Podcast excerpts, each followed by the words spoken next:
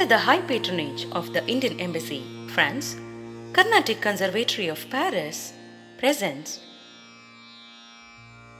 the Bhagavad Gita, Episode 7. अत्र शूरा महेश्वासा भीमार्जुनसमायुधि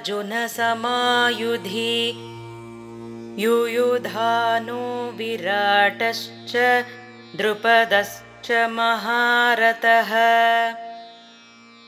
Here are the heroes, mighty archers, equal in battle to Bhima and Arjuna, Yuyudhana, Virata, and Drupada of the great chariot, mighty warriors.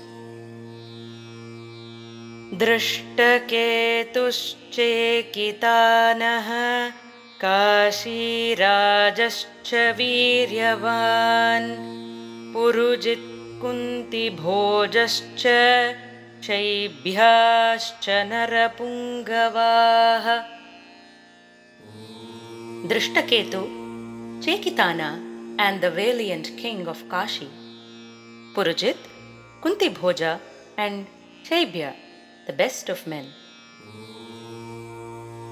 युधामन्युश्च विक्रान्त उत्तमौजाश्च वीर्यवान् सौभद्रो द्रौपदेयाश्च सर्व एव महारथाः। The strong Yudhamanyu and the brave Uttamaujas, son of Subhadra, Abhimanyu, the son of Arjuna, the son of Draupadi, all of great chariots, great heroes. Duryodhana is weighing the strength of his army against that of the Pandavas. He is convincing himself that the might and the power of the army alone is sufficient to win the war, ignorant of the fact that virtue is the only strength required in the war of dharma. Analogy The power of intention can be referenced from Ramayana, where Rama won the war against Ravana with an army formed of monkeys as he followed the path of dharma.